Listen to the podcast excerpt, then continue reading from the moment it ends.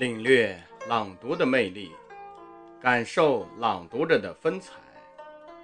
各位听友，晚上好，这里是荔枝 FM 一九七八四一二诗词在线，我是您的朋友洪老师。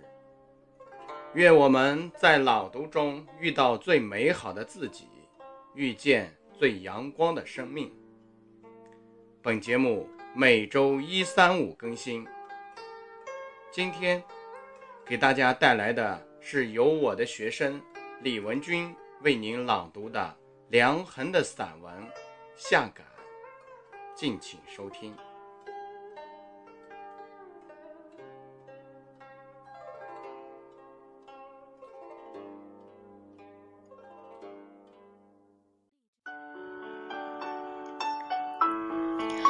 充满整个夏天的是一种紧张、热烈、急促的旋律，好像炉子上的一锅水正在逐渐慢泡、冒气，而终于沸腾一样。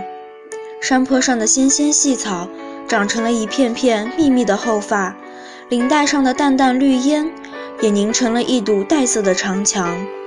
轻飞慢舞的蜂蝶不见了，却换来烦人的蝉儿。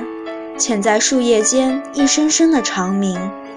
火红的太阳烘烤着一片金黄的大地，麦浪翻滚着，扑打着远处的山，天上的云，扑打着公路上的汽车，像海浪涌着一艘艘舰船。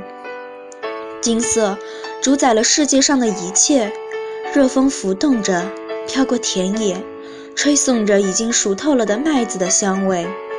那春天的灵秀之气，经过半年的积蓄，这时已酿成一种磅礴之势，在田野上滚动，在天地间升腾。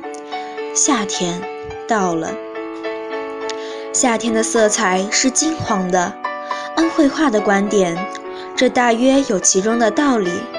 春之色为冷的绿，如碧波，如嫩竹，注满希望之情。秋之色。为热的赤，如夕阳，如红叶，标志着事物的终极。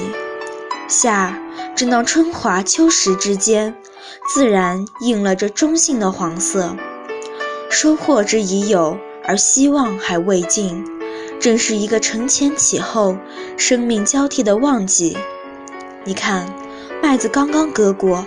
田间那挑着七八片绿叶的田苗，那朝天举着喇叭筒的高粱、玉米，那在地上匍匐前进的瓜秧，无不迸发出旺盛的活力。